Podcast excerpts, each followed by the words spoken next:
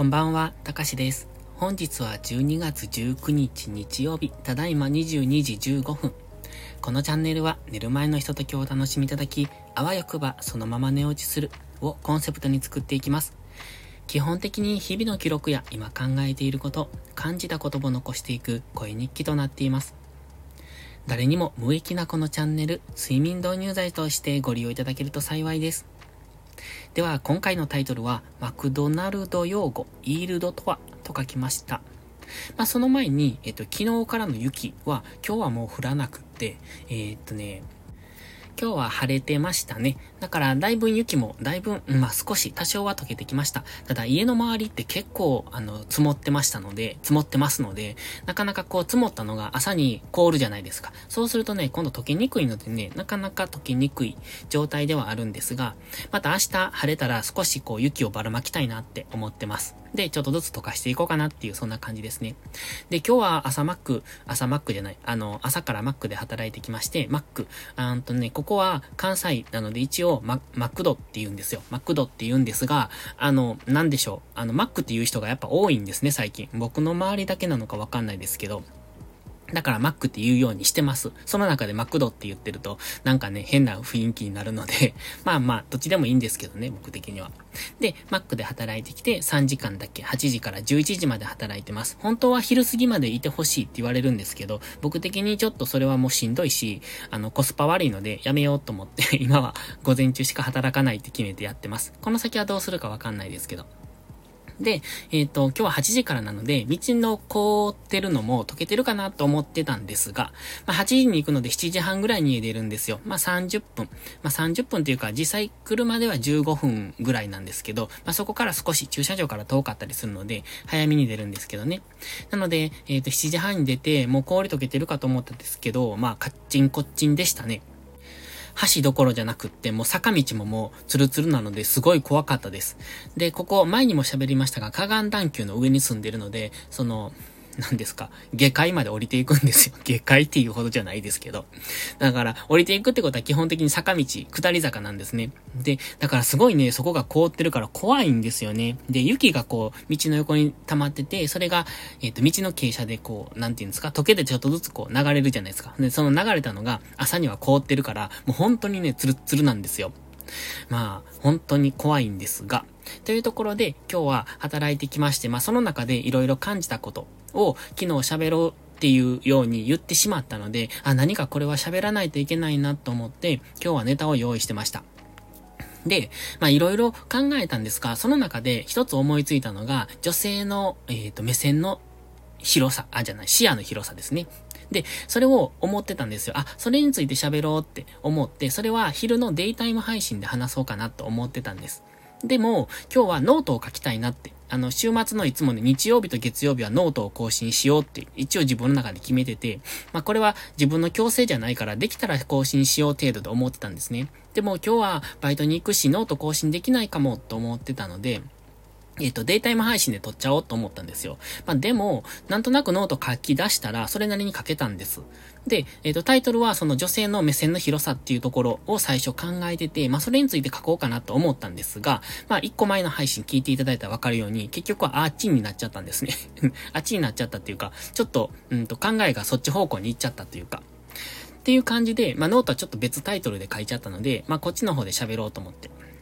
で、やっぱりね、女性の方って目線、あの、視線じゃない、視野が広いんですよ。すごいなって僕は前から思ってたんです。販売員時代、あの、ちょうど、えっ、ー、と、さっきの放送でも喋りましたけど、その、やっぱ男性の方ってね、目の前のお客さんを見るので精一杯なんですね。で、僕の働いてた店はすごい対面のケースが長い。どのくらいでしょう？うーんとね、7メートルとか8メートルとかもっとあんのかな ?10 メートルぐらいあんのかな？なんせね、あのー広いんですよ。で、そこの前にお客さんがバラバラバラっていっぱい来て、で、それに対して販売員ってまあ5、6人。まあ多かったら10人以上行くんですけど、その、売れる時期とかはね。で、例えば年末のすっごい売れる時っていうのは、まあ販売員は10人以上います。でも、その前にお客さんがもう何十人ってケースの前にいるわけですよ。で、そのお客さんを見ながら僕たちは接客するわけで、で、お客さんがふって顔を上げた瞬間に当然声をかけてくる。で、それをずっと見てるんですね。全部のお客さんを。で、で、そのお客さんが、あ、顔上げたってなって、でも自分は今別のお客さん接客してるから、じゃあお待ち、少々お待ちくださいって声をかけるんです。で、次のお客さんまた声を、あの、顔上げたって。で、まあ、その方にも少々お待ちくださいって。じゃあ次、この方1番、この方2番、この方3番っていうのをずっと覚えていくんですよ。ま、そんなたくさん覚えられないですけど、で、そうやって覚えていくんですが、その中でやっぱ男性っていうのはそういうのが得意じゃないんですね。まあも、もちろん僕も得意じゃなかった。でもやっぱ女性の方っていうのはそこの視野の広さすごいなと思って。で、それは、ただただお客さんを見てるっていう、その、本当の物理的な視野じゃなくて、その、うんと、気づきの視野っていうところもあって、それはやっぱ女性の方が圧倒的にすごいなって思ったので、まあそういう話をしようっていうところから、あの、なんか、なんだか知らないけど、平等と公平の話になっちゃったっていう、そんな感じだったんですけど、で、今日もマクドナルド、あの、マックで働いてて、それはすごい思ったんですよ。やっぱ女性の方ってすごいなって思って。で、僕は今日、ストッカーって言ってこう肉を焼いたりとか卵を焼いたりっていうのをしてたんですけど、まあその中で、あの、昼に向けて色々用意していかないといけないものがあるんですね。例えばサラダが少なくなってると。昼のピークを超えられないのであれば、昼のピークを超えられる分までのサラダを詰めとかないといけないとか、あと、えっ、ー、と、今ですと、何でしたっけ？枝豆とコーンか。昔はコーン単品だったのが、枝豆コーンっていう名前になって、それがあったりとか、あとプチパンケーキとか、ああいうのをストックしていくんですね。で、それがやっぱ昼の分を賄えないといけないので、そういうのをいろんなところ、いろんな資材とか、を見て、それが昼ピークを超えられる分だけ準備するっていうのが朝の仕事の一つなんですよ。当然、その時間帯っていうのは普通に販売もしてますから、朝マックの準備をしたりだとかしながらそういうのをしていくんですが、やっぱ僕ってね、すごくその、それが苦手で、あのー、その、いろんなところの、なんていうのかな、視野、視野を、意識を広く浅くいろんなところに向けとくっていうのが難しいんですよ。やっぱ苦手だなって思うんです。で、一個のことしてると、さっきまで覚えていたことを忘れたりとかするんですよね。まあそれは得て増えてなのかもしれないですけど、で、それをね、やっぱ今日女性が多い職場なので、それを淡々とこなしていくのがすごいなと思って、そういう方がいらっしゃってね。で、えっと、年齢は同い年ぐらいで、で、その方がそうやってやっていて、僕が、あ、これないです、これないですっていうのを報告しといて、で、その方がどんどんどんどんそれをやっていかれるんですよ。で、あのー、僕は自分では分かってるんです。報告してるからこれがない、これが少ないっていうのは分かってるんですけど、その、なんていうのかな。自分のやっている、その業務、今例えば卵を焼いているとか一生懸命卵を焼いていて、その中で、あ、さっきまではそれを覚えてたけど、っていうことをやっぱどんどんこう、意識をここに集中しているがために、えっ、ー、と、忘れていってしまうっていうところがありまして、だからそこが今日ヒントに喋ってたんですね。というか、タイトルの話をする前に7分も経っちゃいましたね。ちょっと今から タイトルの話をするんですが、じゃあ、結局、今日は何が喋りたかったかと言いますと、マクドナルド用語でね、イールドが取れてる、取れてないっていうのがあるんですよ。これは僕は他の外資、えっ、ー、と、飲食店で働いたことがないのでわかんないんですが、イールドっていうのを今調べてみたんですが、えー、収穫量とか取れ高っていう意味みたいです。で、よく使い方として、僕ら、えっ、ー、と、マクドナルドもそうですし、まあ飲食店もそうですけど、例えば、ハンバーガー作るとき、あ、チーズバーガー作るときにチーズを1枚乗せますよね。で、チーズってもう形であるから1枚なのか2枚なのかっていうのはよくわかるじゃないですか。でも、えー、例えばチーズバーガーに入っているオニオンの量がどのくらいかとか、あとはビッグマックに入っている、えっ、ー、と、レタスの量がどのくらいかっていうのも全部決まってるんですね。何グラムっていうのが。で、そのグラムを、えっ、ー、と、取れる、取れないっていうのがイールドなんですよ。例えば、えっ、ー、と、レタスがね、納品されてきて、そのレタス1袋で、えー、ビッグマックがいくつ作れるっていうのが決まるわけじゃないですか。じゃあ、レタスが、えっ、ー、とね、100g あったとして、ビッグマック1つに 10g 使えるってなったら、そこで、えっ、ー、と、100個じゃない、10個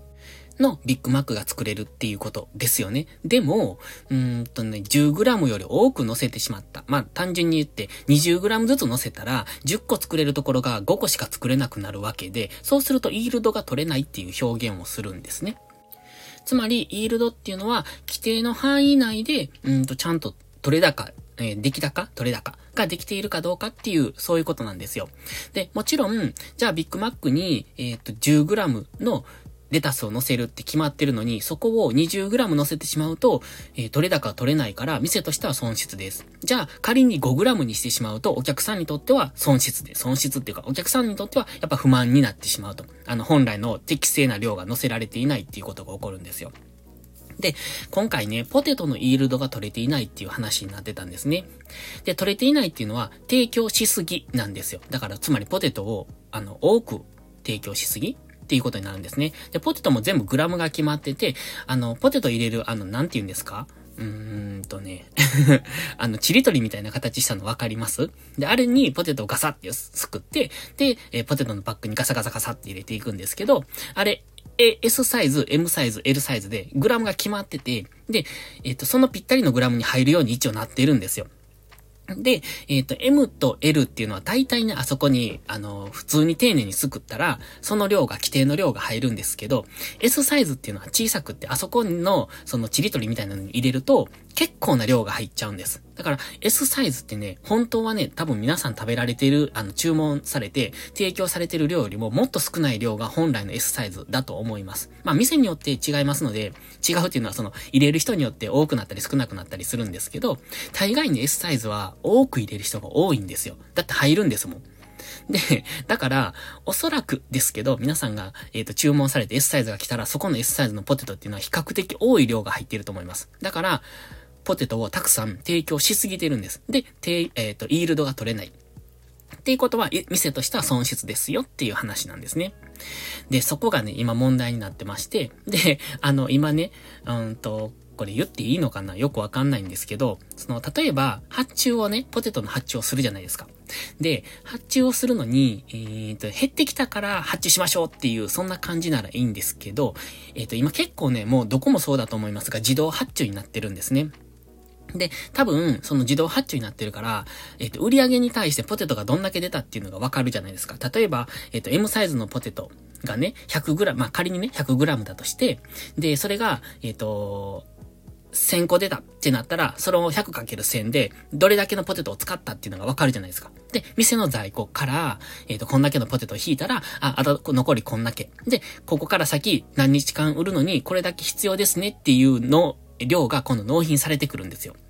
で、もちろんそこには、あのー、なんていうのかな、ウエストって言って捨ててる部分もあるじゃないですか。タイマー、あの、タイムアウトで。で、そういうのも全部差し引きして、こんだけ使ってるから、えー、っと、こんだけ納品しますってなってるんですけど、なのに、イールドが取れていないってことは、本来、使っていないと思われている、あの、その計算上はね、えー、っと、まだ在庫として残っているはずなのに、実際はもうなくなってしまっているってなるから、えー、っと、パソコン上というかその計算上はまだまだ在庫があるはずなのに、実際現物はもうないっていう風になっちゃうんです。で、そこが自動発注になっていると、そこが厄介で、えっ、ー、と、ポテトはないのに発注入ってこないっていう、そういう感じになるんですよね。っていうことが今起こっている。っていうところで、今回この自動発注のえっ、と、良し悪しっていうのがすごくあらわになったなと思ってて。で、自動発注っていうのはやっぱすごいなって思うんですよ。だって、発注ってね、結構発注者の、あの、采配にかかってるんですよね。このくらいかなっていう感じ。今週はこのくらいで乗り切れるかなみたいなので発注することがあるんですよ。僕もお菓子屋さんに勤めてて発注をしてましたので、すごいその辺はわかるんです。で、しかも発注者っていうのはその時間発注に集中するし、えっ、ー、と、なんていうんですか、アイテムが多ければ多いほど、その発注にかかる、うんと、見る量が多いから、時間がかかるんですよね。だからすごいそこにかかる人件費っていうのはすごく無駄だと思ってまして、それが自動発注できたらどんだけ楽か、予算に対して発注、えっ、ー、と、商品が入ってくるっていう、それはすごい楽だと思うんですよ。ただ、それがうまく回るかっていうのはちょっと微妙なところだと思いますが、今マクドナルドはそういう方向に進んでいるみたいで、で、まあその中で今回イールドが取れていないと、あの、どこかで、えっ、ー、と、ポテトはないのに、えっと、なんだ、納品されてこない。だから、ポテトが品切れましたよっていうことが起こってくるっていうことなんです。で、これね、この間、あの、イレギュラーの話をした時にも喋ってるんですが、朝マックの、あの、ソーセージが切れたっていう話をどっかで喋ってるんですよ。先週ぐらいかな。で、そこで、それもそうなんです。ソーセージ自体も自動発注なので、えっ、ー、と、本来、あるはずなのになかったっていう。だから、その誰かが発注ミスして納品がなかったとかじゃなくって自動発注で入ってきていないから、だから、えっ、ー、と、ソーセージが切れましたよっていう、そんな話でした。ちょっと今回だいぶ長くなってしまった。というか、あの、興奮して喋ってしまいましたね。ので今日はこの辺で終わろうと思います。最後まで聞いていただきありがとうございます。もし何かためになったよと思ったらいいねを押してもらえるとモチベーション上がります。では、この辺で失礼します。また次回の配信でお会いしましょう。たかしでした。バイバイ。